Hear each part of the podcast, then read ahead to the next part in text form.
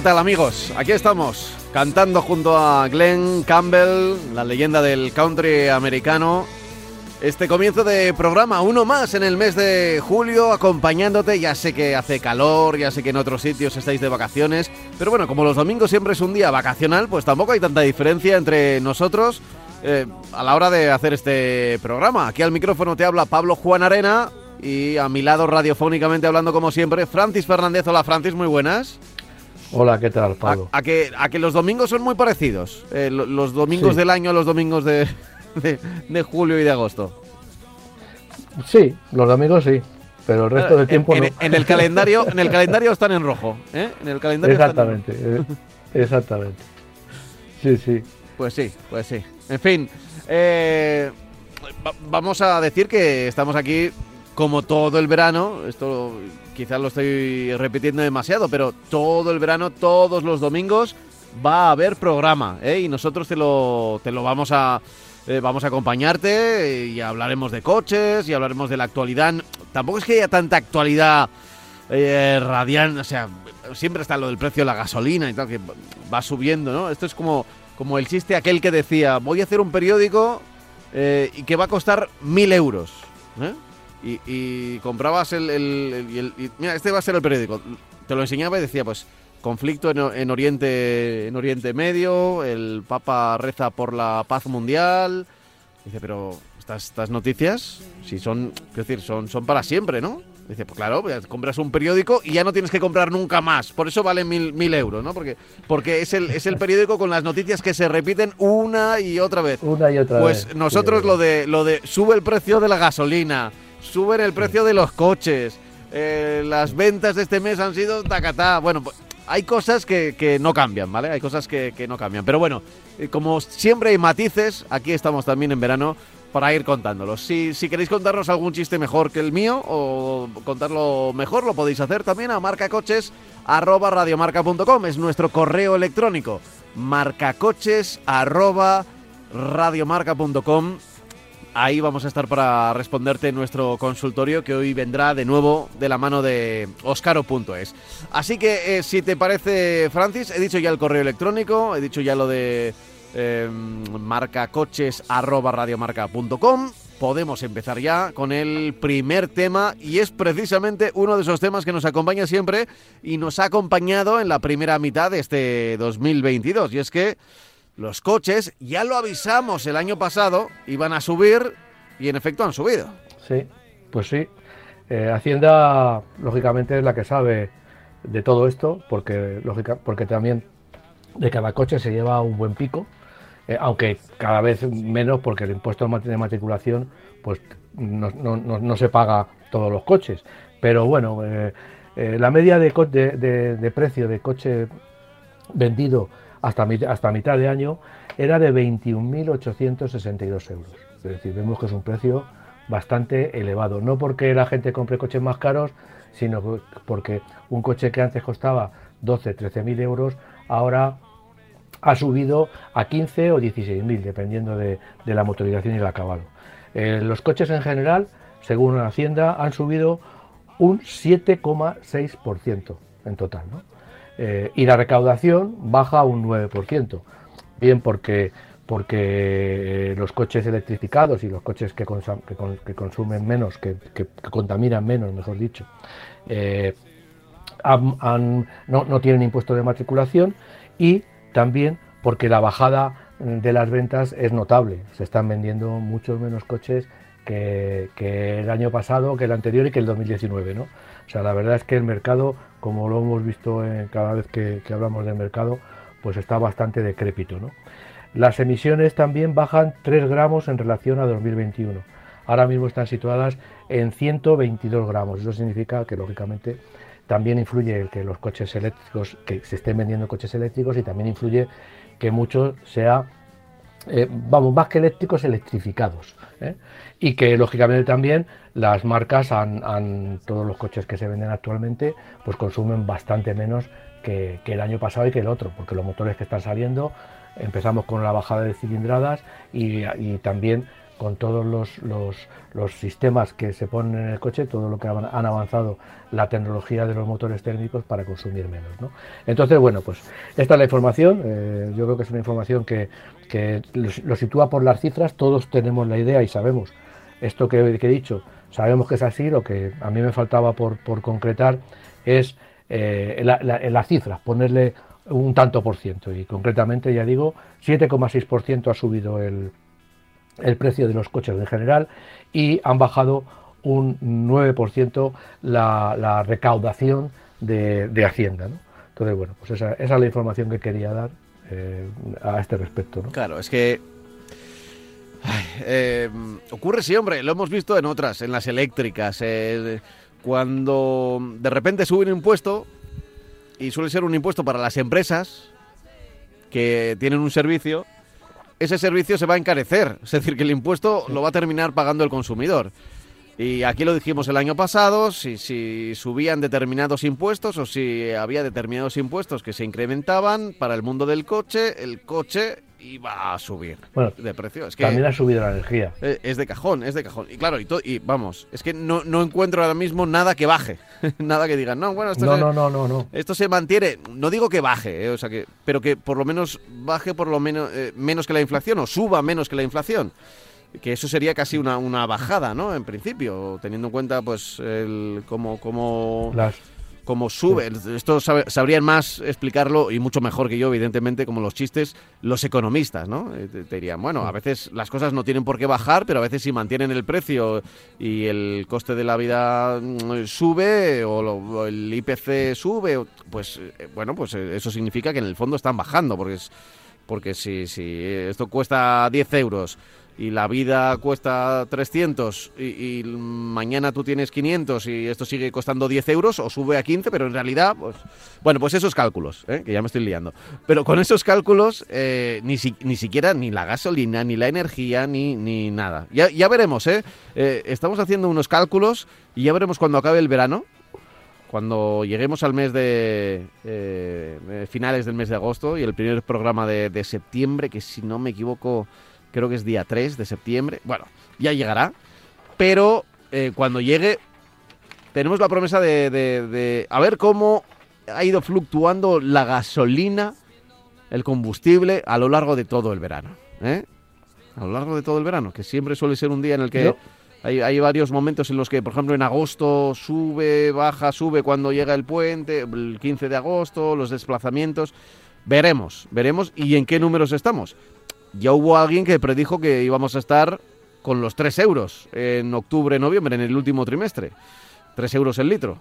Ya veremos si, en, realidad es así o, no es así. Eso sería un desastre, ¿eh? yo creo. Eh, los coches han subido y yo entiendo que uno de las, las, fábricas de coches eh, bajan, las, bajan las, las ventas, lógicamente eso también influye, pero también el hecho de que la energía está carísima. Las marcas de las, fábricas de coches consumen muchísima energía a todos los niveles, eh, sobre todo electricidad. Electricidad consumen eh, muchísima porque lógicamente tienen unas cadenas de producción que todo se mueve a base de, electricidad. Y bueno, y, las prensas donde se, se, se, le da forma a la carrocería, todos los centros de soldadura también consumen muchísimo y en general, ya digo, pues aunque solo sea la iluminación de las megafactorías de coches, mm. es muy curioso, ya digo, ver una factoría de coches, por todos los hemos visto en, programas que ponen, y ya digo que la influencia del de coste de la energía, de la energía eléctrica en eh, en el precio del automóvil, yo creo que es una de las es lo que más ha influido a la hora de subir los precios. Otra otra cosa es también la falta de producción, la falta de producción, la falta de ventas, que lógicamente también, pues bueno, hay menos coches a los que en los que dividir. Cuando cuando vendes mucho, pues se supone que todos los gastos de desarrollo y los divides entre más. Si vendes menos, pues lógicamente cada coche tiene un, eh, la, la producción, el desarrollo del vehículo tiene una incidencia más grande por unidad de vehículo. Bueno, es una economía compleja la de las fábricas de coches, pero sí ya digo que, que, eh, no precisamente están pasando por el mejor momento por- porque todo lo que ha subido la energía y otros costes están repercutiendo negativamente en los costes de producción de vehículos. Oye, eh, vamos a hablar, eh, vamos a hablar de modelos. Eh, la semana pasada ya, ya se nos quedaron por ahí en el tintero, como digo siempre. Bueno, pues vamos a abrir hoy el tintero bien. Hyundai Staria. Pues mira, este coche es un coche que yo creo que es un coche, entre comillas, y puede ser un coche contra natura. Porque todos, todos los, los, eh, cuando hablamos de ventas, cuando hablamos de, de coches, evidentemente el, el 70, el 80% de lanzamientos son, son SUV, son SV, que es lo que, lo que todo el mundo está comprando, lo que la mayoría de las personas, de los conductores, pues se inclinan por ese tipo de vehículos. ¿Qué es lo que sucede? Ahora mismo ya debe ser el 62, 63% del mercado. Eh, ¿A costa de qué? Pues a costa, evidentemente, de las berlinas clásicas, de los coches clásicos, de los cinco puertas clásicos y de las berlinas de tres volúmenes clásicas, pero también a costa de los coches monovolumen. Los coches monovolumen han caído muchísimo, o sea, ya hay muchos fabricantes que de tener tres o cuatro modelos en la gama tienen uno o ninguno. Eh, entonces, bueno, pues eh, sorprende un poco que Hyundai eh, presente el Staria, un coche ya digo que va un poco contra natura. Hay que abrir un paréntesis muy grande y pensar que Hyundai es una marca mundial y que nosotros en Europa nos estamos un poco viendo el ombligo y diciendo, bueno, en Europa sube mucho el sub, pero el coche, el monovolumen baja mucho, pero claro, Hyundai no está fabricando ni desarrollando vehículos solamente para Europa, está desarrollando vehículos para su, su mercado doméstico, la zona de influencia de, de Corea del Sur y también para Estados Unidos y, y Sudamérica, incluso África. ¿no? Entonces, el Hyundai Staria es un coche que mm, es un monovolumen al uso. Al uso por la practicidad y la versatilidad. Va, a poder tener hasta 7 o 9 plazas. Eh, estas 9 plazas son lo que demuestra un poco que está pensado para otros países que no forman parte de, Europa. ¿no? Eh, es un coche de 5,25 metros de longitud, monovolumen de 5,25 metros de longitud, con 1,97 de anchura y 1,99 de altura. Eh, eh, tiene una batalla de 3,73 metros, un coche pues bastante grande, bastante grande. Eh, lo más eh, destacable de este monovolumen, no ya por el interior, sino por el, el aspecto futurista que tiene la carrocería. Es una carrocería que aprovecha muchísimo toda la iluminación LED para ponerla en una banda muy estrechita, mucha chapa en el frontal, una línea de cintura de cristales muy baja que asegura una iluminación interior enorme y esa distribución que ya hemos dicho, van a poder tener versiones de 7 plazas o de 9 plazas. En España pues eh, se esperan vender 2.000 unidades al año. Viene un poco a, a- competir con el Mercedes eh, clase V, eh, con la Carabel, con estos monovolúmenes que de- de- derivados de furgonetas, pero que tienen una- un, equipamiento muy elevado, con unos asientos de piel, con moquetas muy gordas, con un, equipamiento a todos los niveles muy, muy generoso. ¿no? E- Es con los que quiere competir el, el Hyundai Staria, con los monovolúmenes de alto, de alto eh, de lujo, de alto standing. ¿no? Eh, un poco los que también forman parte de lo que estábamos hablando la semana pasada de, de las, las- los VTC, que vemos que hay muchos VTC que te recogen en un Mercedes clase V y te desplazan en una, en una furgoneta. ¿no? Eh, vamos, una furgoneta, un monovolumen, porque cualquiera que me oiga, eso no son furgonetas, ya son turismos eh, con forma de furgoneta, pero con un equipamiento muy elevado. ¿no? Ya digo, 2.000 unidades al año, va, va equipado, va Solamente hay una versión con un motor de 2,2 litros diésel de 177 caballos, cambio automático de 8 relaciones y va a llevar tracción delantera en el de 9 asientos y, y- y 4x4 en el de 7, banquetas. ¿no? Eh, los precios, que esto se une un poco a lo que estaba diciendo de alto, de alto nivel, el precio de, del 9 plazas 177 caballos 4x2 es de, de 52.990 euros, el, el 9 plazas 4x2 acabado Tecno, que es el superior, 54.990 y el 7 plazas con tracción total 62.990. De momento la marca anuncia un descuento por promociones, promoción de venta de 3.300 euros. No soluciona el problema de que son unos precios muy, muy elevados, son unos precios en la línea de esos dos vehículos que, que- he comentado, de que son eh, coches, parten de, una base de furgoneta, pero se le, se le equipa hasta arriba y la verdad es que son coches especialmente indicados para familias, familias que tengan mm, dinero, porque son coches caros, pero son coches con los que se puede viajar, se puede eh, y no, no, echan, no echas de menos absolutamente, salvo por el tamaño, no echas de menos a el lujo que puedes encontrar en cualquier turismo. Ya. Eh, lo cierto es que además nos, vamos a encontrar con que, bueno, eh, Hyundai... Eh, mm, ¿Cuántas veces hemos dicho por aquí todo lo que ha crecido Hyundai desde que llegó al mercado europeo, al mercado español? Muchas veces, muchas veces. Claro, un montón. Y, lo seguimos diciendo. Y es que antes, cuando yo era pequeño, se decía que los japoneses, el mercado japonés, era el que copiaba y mejoraba, ¿no? se decía textualmente eso. Primero lo copian y luego lo mejoran. En, todo, ¿eh? en, tecnología, sobre todo se hablaba de tecnología. Eh, y ocurrió eso.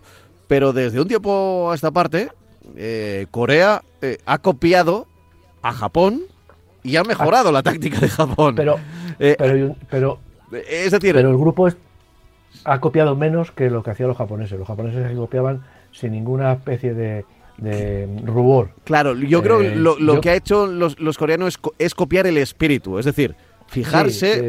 oye, primero además, era un mercado muy cerrado, muy, muy coreano. Coreano, además, eh, Corea. Estamos hablando de Corea del Sur, evidentemente, porque Corea del Norte, pues bueno, con toda la singularidad que tiene, pero eh, Corea del Sur tenía un es un mercado muy cerrado, muy e incluso la del sur, digo, eh, muy propio porque tienen características propias, una cultura propia. y entonces los coches, pues se hacían coches pequeñitos, furgonetas pequeñitas y tal. En un momento dado se decide que, oye, eh, ¿por qué no? Ya que tienen el know-how, de, conocimiento que se dice eh, así con ese palabra en inglés de, de hacer coches, ¿por qué no expandir los mercados? Y claro, cuando llegaban los coches coreanos a, a Europa y a España, a ver, nosotros casi, a ver, no digo que nos reíamos, pero parecía como, a ver, un coche coreano. Aquí, un coche, encima, no, no eran especialmente bonitos, eran, eran prácticos, pero no eran especialmente bonitos, ¿no? Y claro, de eso a lo que tenemos ahora, tanto con Hyundai como Kia, que recordemos que es el mismo grupo de, automoción, eh, ¿cuántos años habrán pasado? ¿De ¿15, 15 años, 20 años? Sí, por ahí 20 años. Yo, yo, yo lo que creo que han hecho muy bien las marcas coreanas ha sido establecerse en Europa. A los japoneses les dio mucha pereza cuando empezaron a, copiar coches y a, que nosotros los compráramos eh, importados, con, unos, con unos aranceles enormes, porque el mercado europeo fue muy eh, eh, proteccionista con relación a las marcas japonesas, lo que no ha sido con relación a, Hyundai y, y, Kia y las marcas coreanas pues eran, fue muy proteccionista, pusieron muchos impuestos a los coches japoneses y, lo que lo hicieron, lo que hicieron a la fuerza a los japoneses, que fue establecerse alguna fábrica en Honda, por ejemplo, en, Inglaterra, Nissan y tal, pues ahora mismo y, Hyundai, el grupo, el grupo Hyundai, pues lo vio desde el principio que tenía que establecerse en Europa, no tanto para salvar barreras aduaneras que no tenían mucha necesidad, sino para conseguir que el producto fuera eh, un producto reconocido en, Europa porque estaba diseñado por europeos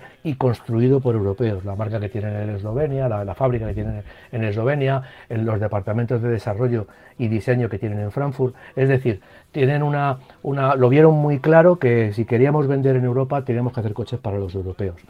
Y así lo hicieron y yo creo que esa ha sido parte del éxito, aunque luego en, en Seúl, la fábrica de, las fábricas que tienen de, en, toda Corea, en toda Corea del Sur, pero sobre todo en Seúl, el departamento que tienen de investigación con más de 10.000 ingenieros, pues eh, lógicamente eh, desarrollen, desarrollen tecnologías que luego se aplican en Europa. Pero el diseño de coches estéticamente, eh, funcionalmente, esa ergonomía que llamamos europea, pues lógicamente se aplicaba mucho mejor construyendo por europeos, diseñando por, por ingenieros europeos y fabricado por mano de obra europea en fábricas europeas.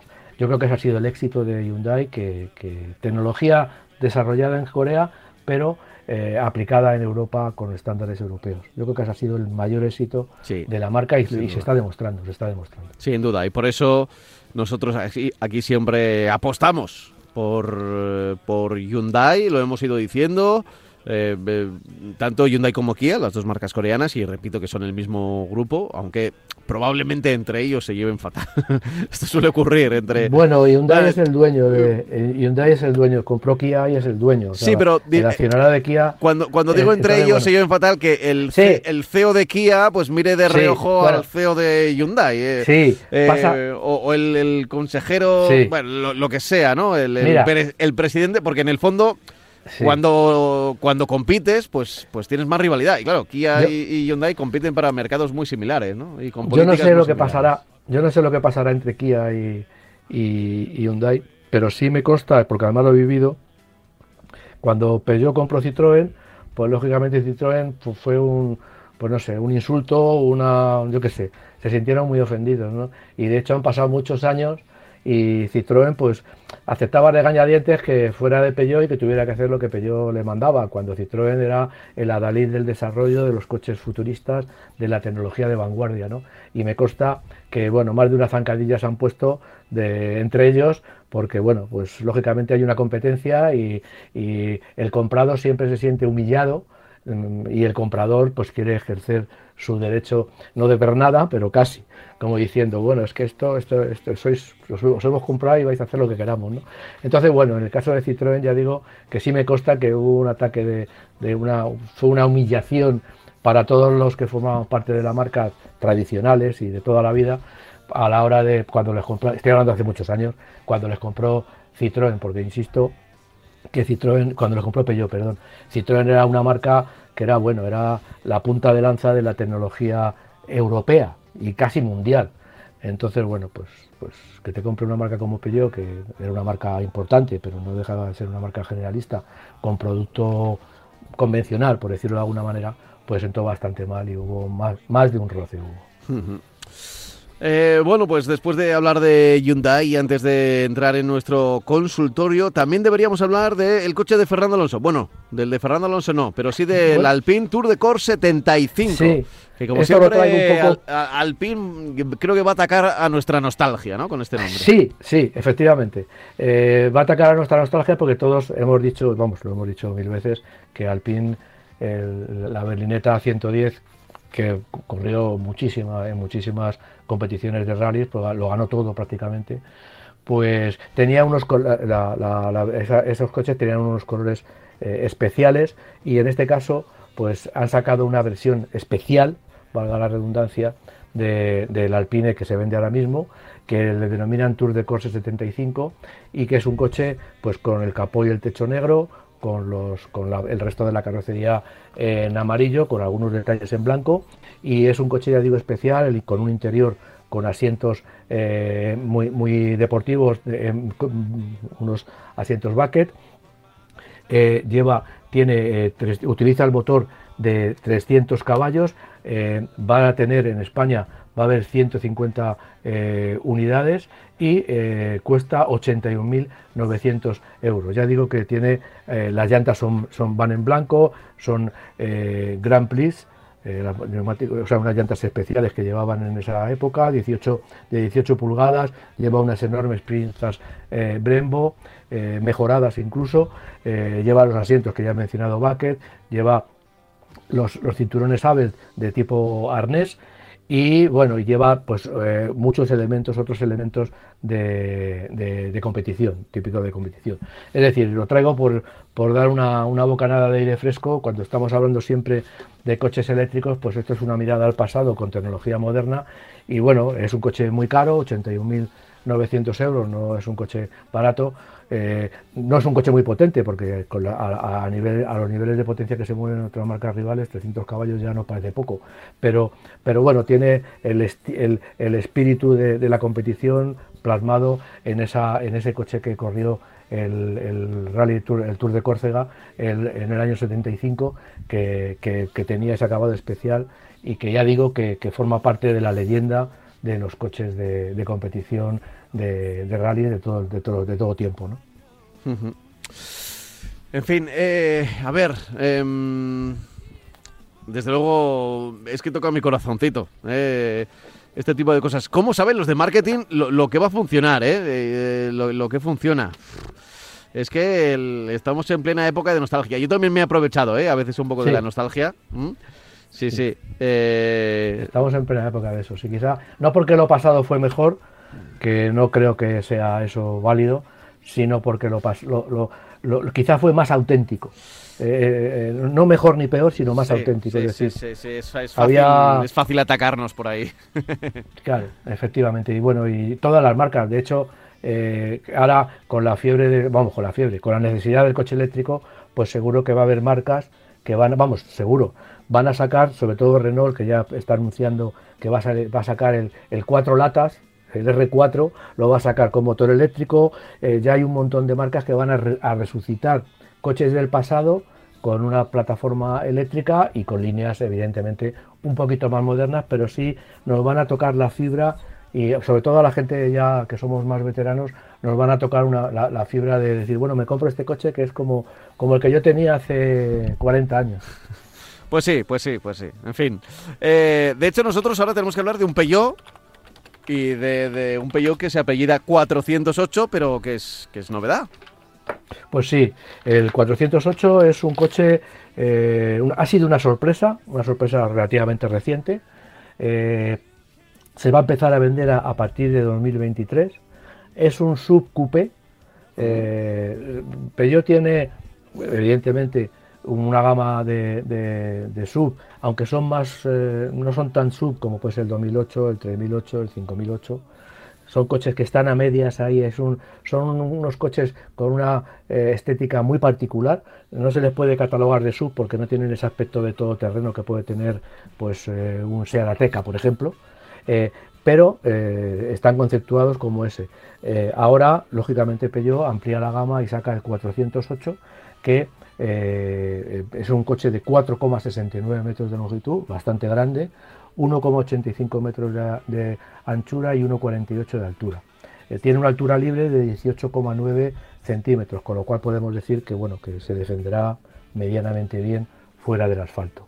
Eh, tiene maleteros de 471 litros para el PHV, para el electrificado, y 536 litros para el de gasolina.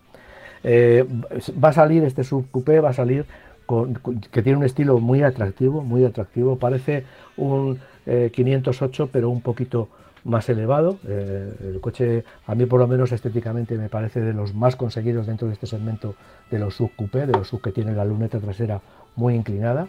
Va a tener dos motores, dos versiones híbridas enchufables con 181 y 224 caballos para los que se anuncian hasta 60 kilómetros de autonomía y va a tener un motor de gasolina de tres cilindros con 131 caballos, tracción delantera, todos son tracción delantera y todos son automáticos con la caja de cambios de EAT 8 de ocho relaciones que, bueno, que lo hemos dicho aquí por, por descontado, que en cualquier coche que se, que se monte esta caja de cambios realza sus cualidades eh, dinámicas.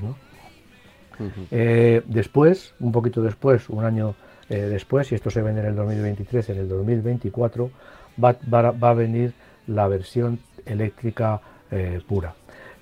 Su interior es como el de un 308, lo, que es el salpicadero, y, tiene mm, algunas particularidades en el sentido de que tecnológicamente, sobre todo los sistemas de seguridad son muy avanzados, va a tener un sistema de visión nocturna con reconocimiento de animales, y un programador eh, de velocidad con la función stop, stop and go. Es decir, es un programador de velocidad, ponemos una velocidad, pero en el caso de que adelante se paren o, cambie la velocidad, el coche va a actuar automáticamente llegando, incluso en un atasco, pues llegando incluso a pararse y luego a volver a arrancar cuando, cuando el coche de adelante se retire. Es un coche, ya digo, que, ha sorprendido a propios y extraños porque no se esperaba que, la marca estuviera preparando este, este producto no se ha hablado antes de este producto, prácticamente no lo hemos, encontrado de sopetón en el, mercado y todavía no hay precios. Cuando se empieza a vender, ya, ya, se pueden hacer pedidos, pero, pero cuando se empieza a vender a partir de primeros de año, pues, pues ya sabremos, evidentemente sabremos el precio un poquito antes. Eh, insisto, eh, es un coche de, puro estilo, a mí me recuerda a otros modelos coupé que, tuvo la marca, como el 406 coupé, eh, que en esa ocasión estaba desarrollado por el estilo, fue de Pininfarina, pero en este caso pues creo que el diseño es de, de los diseñadores de la marca, es propio de, de, Peugeot. Y ya digo, bueno, pues un coche interesante para aquellos que quieran eh, el precio yo entiendo que va a, ser va a tener un precio elevado, aunque solo sea porque es un coche de 4,70 metros de longitud. Mm. Y, pero bueno, pero aquí tenemos eh, eh, la posibilidad también de que Peugeot ha ampliado su gama de SUVs y, bueno, con este coche que ya digo que va a dar mucho que hablar en el futuro. cuando sigue Peugeot insistiendo en lo de los tres numeritos, ¿eh? bueno, tres o cuatro, ahora que también el, el 3008, 2008. Eh, sí. Yo creo que es lo mejor, porque el, utilizando numeritos sabes cuál, es, va, cuál va antes y cuál va después. Eh, ¿Sabes a lo que me refiero? no, es ninguna chorrada, no es ninguna chorrada lo acabo de decir. También, sabes que también al final, el Renault, otra marca francesa, utilizaba los números y decidió darles un poquito más de personalidad y buscar pues otro, otros nombres. Eso al final depende mucho de, los departamentos de marketing. yo lo que hace es cambiar el último número. Eh, había seis, había siete, había ocho. Ahora estamos en el momento del ocho. No sé lo que habrá luego, supongo que serán nueve. Eran, eh, pero sabemos que el 208 está por debajo del 308 y por debajo de este 408. Luego ya los sub los han llamado de otra manera, los han llamado 2008, 3008, 4008. Pero ya digo que, bueno, a mí me parece que, todo el tema de números, eh, BMW sigue con los números, Mercedes eh, bueno, Mercedes va con letras, Mercedes es, la, A, la B, la C, la E, pero ya digo que los, nombres, aparte de la, dificultad que tiene el ahora mismo sacar un nombre que se pronuncie en todos los eh, idiomas, tenga una pronunciación más o menos fácil, de coches mundiales hablo, y que no, tengan un problema de, de malsonante, ¿eh? un problema malsonante, pues eh, que es muy difícil encontrar un nombre que, tenga todas esas condiciones, pues con un número es mucho más fácil. Pones el, 308 y es 308 en todos los países del mundo porque no tiene mayores problemas. Bueno, pues ha llegado el momento, ha llegado el momento de meternos en nuestro consultorio con oscaro.es. Ya sabes que si necesitas una pieza para tu coche, Oscaro te propone eh, la mayor gama de piezas nuevas y piezas originales con uno de los catálogos más grandes de Europa. Si necesitas una pieza, estás tardando en entrar ahora mismo, es nuestra recomendación en oscaro.es y además apuestan por marca coches y si quieres, si necesitas esa pieza, esta semana tenemos otra vez 5 euros de descuento, eso sí, ahora con el código exclusivo marca 5 marca 5 hasta el 24 de julio, ¿vale? Hasta la semana que viene, hasta el domingo que viene, eh, tendremos, eh, tendrás, si, si quieres, eh, si estás buscando una pieza, 5 euros de descuento con ese código exclusivo, marca 5, desde 50 euros de compra, ¿De acuerdo? Bueno, hoy toca, hoy toca, Francis, hablar en estos consejos útiles del, del consultorio, es decir, la utilidad total para nuestros oyentes, para los usuarios del coche, cómo optimizar cómo optimizar el uso del aire acondicionado de tu coche en estos días de verano, que ya sabes que, en fin, eh, eh, es complicado, porque entras en el coche, está ardiendo, si lo has dejado un segundo en la calle, tienes que poner el aire acondicionado eh, a tope. Bueno, tenemos unos consejos, cinco consejos clave para utilizar de forma eficiente este aire acondicionado. Yo los voy diciendo y Francis, si quieres eh, apostillar algo, eh, apostilla, eh, añade lo que quieras. Por ejemplo, antes de reanudar la marcha, aunque resulte muy obvio, uno de los mejores consejos, esto, esto va a ser tal pero grullada que, igual hasta quitáis la radio por lo que voy a decir, pero, pero es como cuando dicen en el telediario que hace calor y hay que refrescarse. Pues uno de los trucos para que el coche no se caliente es aparcarlo en la sombra, que parecerá una, parecerá una tontería, pero a veces, si por ejemplo lo vas a dejar, mi padre, mi padre, experto profesional en buscar sombras, no en ese momento, sino calculaba. ¿eh? Dentro de cinco horas este edificio le va, cuando vengamos ah, aquí va a dar la sombra, tal. Sí, sí, hacía un cálculo, no era simplemente que estuviera la sombra, sino eh, de buscar el, momento, ¿no? El momento, el, momento y el lugar especial para, para dejar el coche. Eso ¿Mm? hay que ser casi Boy Scout, ¿no? De los que Sí, sí, te, sí, te orientas, te orientas por el sol, ¿no? Eh, eh, puede, puede ayudar a bajar hasta un 10%, por, eh, 10% no, 10 grados la temperatura Sí, sí, interior claro, del, del vehículo, así Claro. que la tontería al final es que puedes ahorrar hasta un 20% en el consumo del aire acondicionado cuando tengas que eh, refrigerar el coche una vez que entres. Un 20%. Sí. ¿eh? Bueno, ya sé que es, una, que es una perogrullada lo de buscar la sombra, pero bueno, oye, si, si ves que hay sitios, dar una vueltita de más a veces para buscar un sitio mejor, pues puede, puede estar bien. Eh, primeros kilómetros, primeros kilómetros sin el aire a pleno rendimiento. Habiendo iniciado ya la marcha, puedes poner el climatizador a un nivel medio con las ventanillas bajadas hasta es. coger velocidad, momento en el que ya se pueden subir y aumentar las revoluciones del aire acondicionado. Eh, por ejemplo, por ejemplo también, y dentro de este consejo, orientar hacia arriba la ventilación. Ya sabéis que tenéis un mandito en esa rejilla de- de- del aire donde sale el aire frío. eh, pues eh, orientarlo, orientarlo hacia arriba, ¿eh? porque el aire frío pesa más que el caliente. Entonces, si lo enfocas hacia arriba, hacia el techo del vehículo, se va a enfriar antes. Mm, no- Es, donde, es donde está el aire más caliente. El aire más caliente, lógicamente, sube y, y- o sea, donde hay más temperatura es en el, en el- a nivel de techo Claro. del vehículo, porque Claro. el aire caliente sube y está a ese nivel. y va a haber En una mayor pies, circulación, claro. eh, entonces lo ponemos arriba para que haya circulación y, se- y ese aire caliente se mueva y se mezcle con el, de- con el que hay en, en las- en la capa baja de- del vehículo, en el, en el interior del vehículo, pero a nivel de suelo, y con eso estamos mejorando el rendimiento de, Vamos, estamos mejorando el rendimiento, estamos provocando que la temperatura baje más deprisa. Eso es, eso es. Y, a ver, tampoco, tampoco es mágico, que una vez que lo pones hacia el techo hacia, hacia la hacia el techo, lo vas a notar. Antes, ¿cuánto antes? Pues, pues igual unos segundos antes. Pero bueno, eh, aquí los segundos también cuentan cuando entras en un auténtico horno, ¿no? Eh, nunca menos de 22 grados. Este es un buen consejo. ¿eh? Lo recomendable es mantener la temperatura del climatizador entre 22 y 23. eh, no dirigirlo a la cara, hacia el cuello, ya lo hemos dicho, hacia el techo en verano. Aire acondicionado. si tendemos a poner el aire acondicionado a temperaturas muy bajas, eh, intentando huir del calor cuanto antes, puede ser perjudicial para nuestra salud si estamos dentro del coche. Si de repente lo ponemos a 19, ¿eh?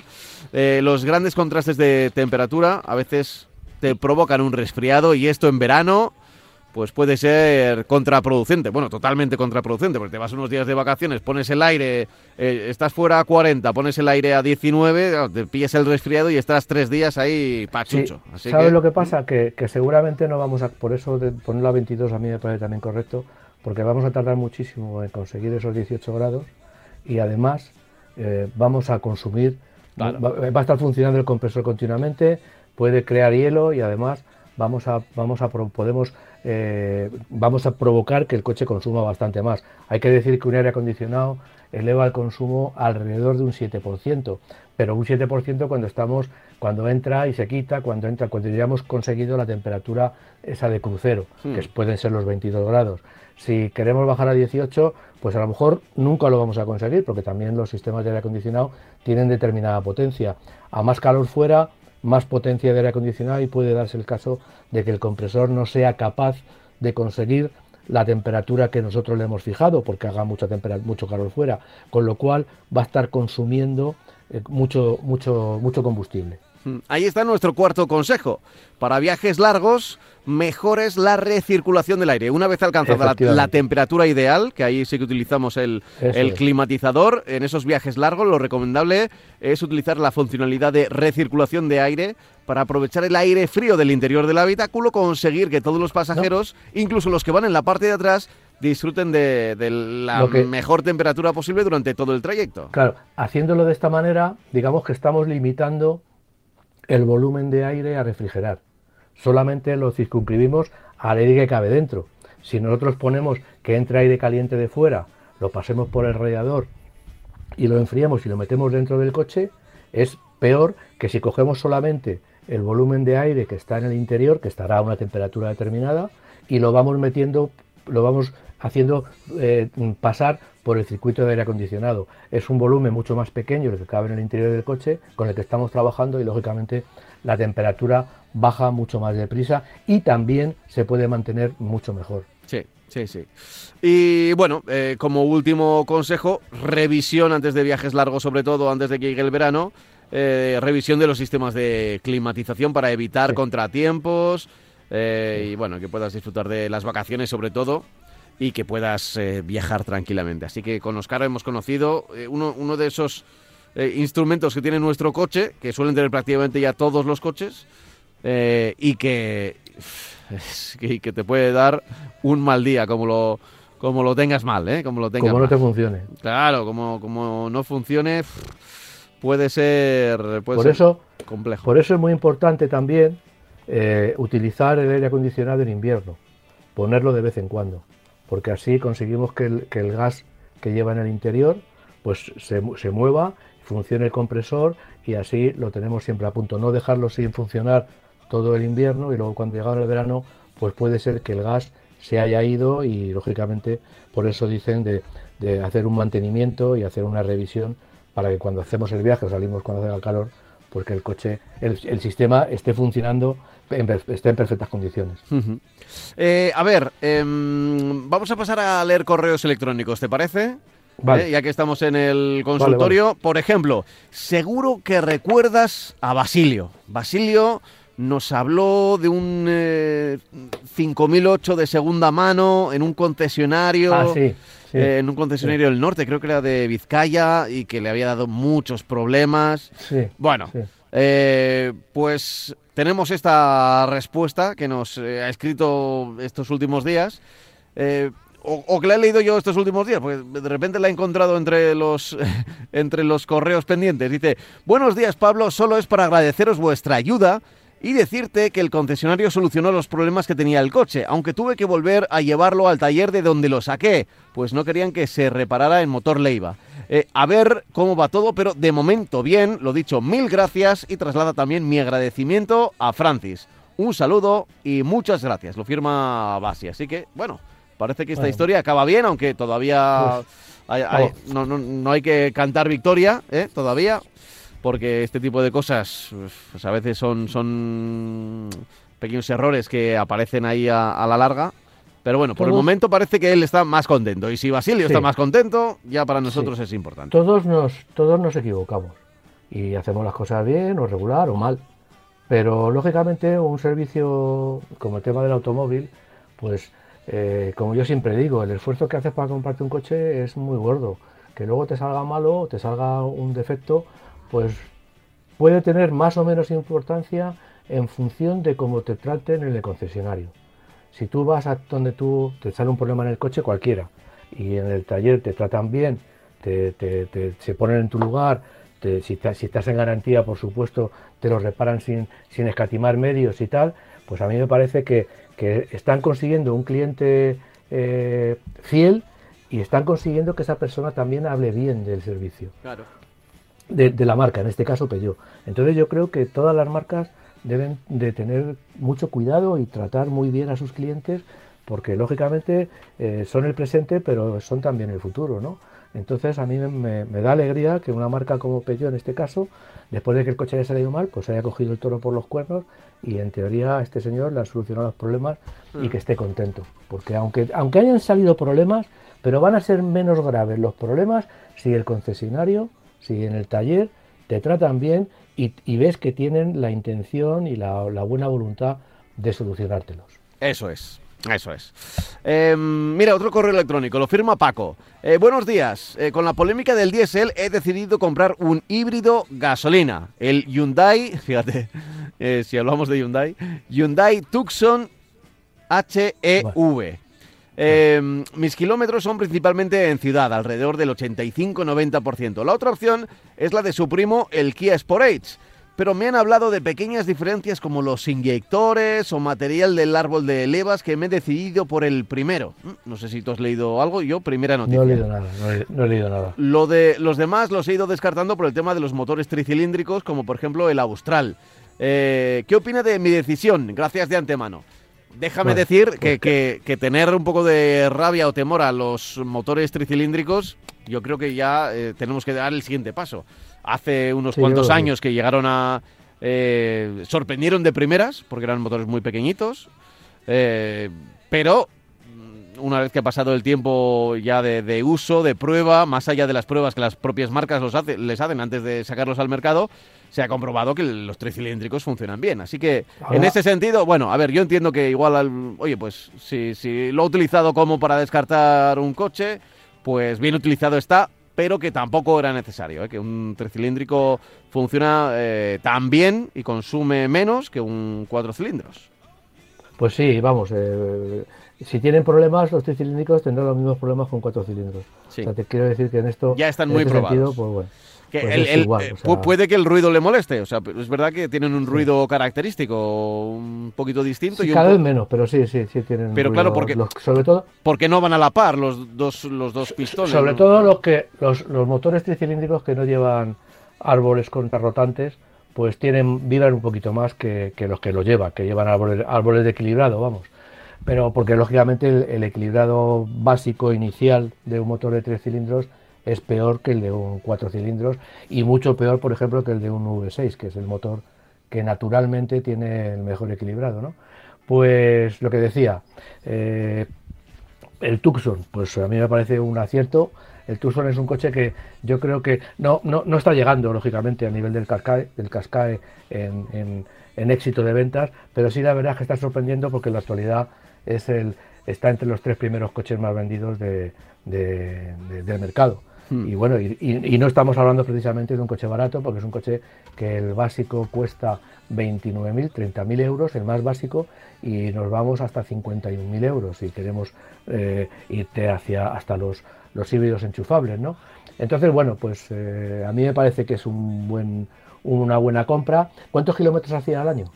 Eh, no lo pone. pone. que hace principalmente los kilómetros en, ciudad, un, un 85-90%, pero no pone el número. Yo, yo lo que sí creo es que, bueno, que, insisto, que para gusto los colores y cada cual es cada cual. Yo me voy a comprar el diésel, en ese caso un diésel, si hago mucho, es como no lo dice la carretera que hace, pero si hiciera entre 18 o 20 mil kilómetros, pues sí que me compraría un diésel porque el consumo es bastante más bajo, bastante más bajo Estamos hablando de 1,4, 1,5 litros de diferencia con un, con un coche eh, equivalente.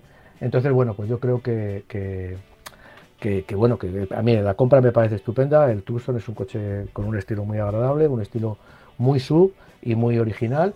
Y insisto que está teniendo un éxito de, ventas enorme en, nuestro país y eso es por algo. ¿Eh? O sea, los éxitos de los coches no, no se consiguen porque hagan mucha, mucha más publicidad que los demás, porque luego, al principio a lo mejor sí, pero luego funciona mucho el boca a boca y ahora mismo yo creo que es un coche que al que el boca a boca le está funcionando muy, muy bien en el mercado español. Yo, vamos, no creo que tenga ningún, ningún problema, vamos, a mí me parece una... si quieres un sub, a mí me parece que es, es, un sub que hay que pensar en él en, en los primeros lugares, ¿no? Oye, eh, ¿te acuerdas que hace unas semanas hablamos muy de refilón del consumo de, los camiones, de la cantidad de, litros que consumía un, camión en movimiento? Bueno, nos han llegado varios mails, ¿eh? alguno con algunos enlaces a noticias que precisamente se preguntaban eso. Y, por ejemplo, Francisco nos dice lo siguiente. Buenos días, acabáis de decir que un camión en carretera consume sobre 20, 25 litros. Y dice, y no es así. Un camión tráiler de grandes distancias y sobre 40 toneladas tiene un consumo de entre 35 y 45 litros cada 100 kilómetros. Son camiones de entre 400 y 600 caballos. Así que, bueno, agradecemos que nos den este dato porque yo, sinceramente, pues estaba perdido. Yo sí, que soy, soy hijo de, camionero. Mi padre fue camionero durante muchos años llevando las grúas Pockline por todo, por todo el país. Y, bueno... Yo seguramente, como, como hay tanta, tanta gama de camiones Sí, es verdad que, a, ver, aquí dice eh, un camión tráiler de grandes distancias, 40 toneladas, eh, con motor de 400 caballos. Yo, yo, creo que es como el más grande. Bueno, igual es el habitual, ¿no? El, típico. Yo, sí, ese debe, ser de los más corrientes, pero yo a lo mejor he leído el, consumo de los camiones estos que son rígidos y van también por carretera, no sé, bueno. Pues, pues, pues, mejor me lo ponen, o sea, mejor me lo ponen para que el consumo de combustible afecte más al coste del, viaje, ¿no? Porque claro, 35 40 litros a los 100 kilómetros, pues imagínate lo que cuesta un transporte de 500 kilómetros o de 1000 kilómetros. Bueno, solo en combustible. Eh, solo en combustible, o sea, imagina. solo en combustible. Eh, lo, que puede ser, bueno, los depósitos, los gigantes depósitos que tienen estos monstruos de la carretera y bueno, todo lo que todo lo que ello significa. En estos momentos en los que estamos mirando el litro de, combustible, eh, pues con, con, con, lupa, ¿no? Eh, Venga, eh, cerramos aquí el combustible, el combustible iba a decir yo. Eh, cerramos aquí el consultorio que estamos ya en nuestra recta final del programa. Bueno, es hora de reanudar la marcha y mi coche tiene que estar perfecto. Pastillas de freno, aceite, filtros. Con Oscaro.es te podrás ocupar fácilmente del mantenimiento de tu coche. ¿Solo? Claro, como los 5 millones de conductores que ya lo han hecho. Ahora gastos de envío gratis. Condiciones en la web. Pues me pongo a ello. Compra la pieza adecuada para tu coche en internet. Oscaro, la referencia para tu coche. Ya sabéis, con oscaro.es eh, tenemos este consultorio que hemos cerrado y tú tienes 5 euros de descuento si entras en oscaro.es, quieres una pieza, te gastas más de 50 euros y utilizas el código exclusivo marca 5, ¿vale? Marca 5, el marca eh, con letra y el 5 con número. Esto es eh, válido hasta el 24 de julio.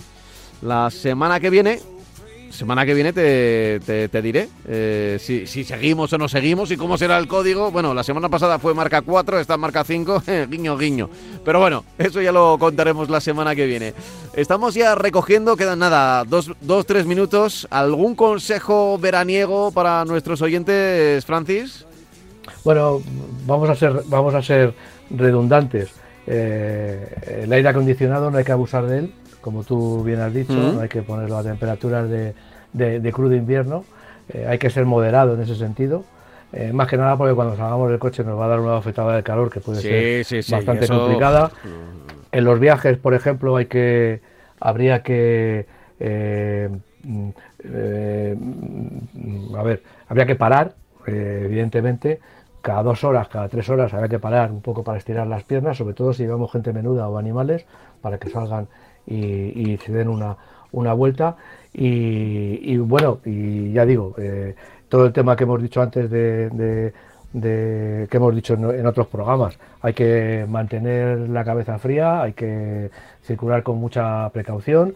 Eh, eh, en, verano, lógicamente, los neumáticos también sufren muchísimo, muchísimo más la, temperatura, no solamente el resto del coche. Por ejemplo, hay una, una, precaución que, debemos de tener, eh, que a mí me gusta tener, eh, con el tema de los motores sobrealimentados, que son casi todos, es que cuando paramos, pues estar un minutito con el motor en marcha, no pararlo inmediatamente que llegamos al sitio porque el turbo, el, rotor del turbo va engrasado, si paramos y, está a, a, muchísima temperatura, si paramos el motor y se para lógicamente la turbina, el aceite que se queda se puede cristalizar y luego podemos tener problemas de, lubricación o de pérdida de potencia. Lo mejor es eh, dejarlo un minutito llegamos a la gasolinera, lo dejamos un minutito en marcha el motor para que el, turbo se refrigere y ya entonces lo paramos. Eso desde el punto de vista eh, técnico, ¿no? Entonces, bueno, pues eh, es, repetir muchos consejos siempre que llega el verano, repetir los mismos consejos. Yo entiendo que cuando nos movamos con coche eléctrico, pues vamos a, vamos a tener que, dar otra serie de, consejos. A lo mejor eh, dejar que, que eh, aparcar o dejar el, motor conectado, no funcionando sino conectado, para que la bomba de, lubricación, de refrigeración de la batería siga funcionando. En fin, me estoy inventando esto, pero bueno, ya, ya seguro que habrá algunas, algunos consejos que dar cuando viajemos con coches eléctricos eh, que tienen una, una tecnología completamente distinta a la que tiene un, motor técnico, por supuesto. Bueno, pues lo dejamos aquí, ¿eh? Lo dejamos aquí, decimos adiós, hasta la próxima, hasta el próximo domingo, que no nos callamos en verano, ¿eh? No nos callamos en verano, así que por aquí apareceremos en Radio Marca con todo el deporte y con toda la información del coche nuestro de cada día, ¿eh? del coche nuestro de cada día, en julio y en agosto, y siempre también en podcast, ¿eh? para que si no puedes escucharnos por lo que sea, como todos los domingos, pues nos busques en internet, en Google, marca coches, podcast, radio marca, lo que quieras. Y ahí estaremos. Si pones podcast y marca coches, ya vamos a salir enseguida. ¿eh? Así que nada, os agradecemos ¿eh? una vez más que pongáis las orejas en este ratito de radio. Y Francis, ¿qué te voy a decir? Lo de todos los domingos a estas horas. Que hasta la semana que viene. Un abrazo fuerte. Hasta la semana que viene. Chao, chao. Hasta luego.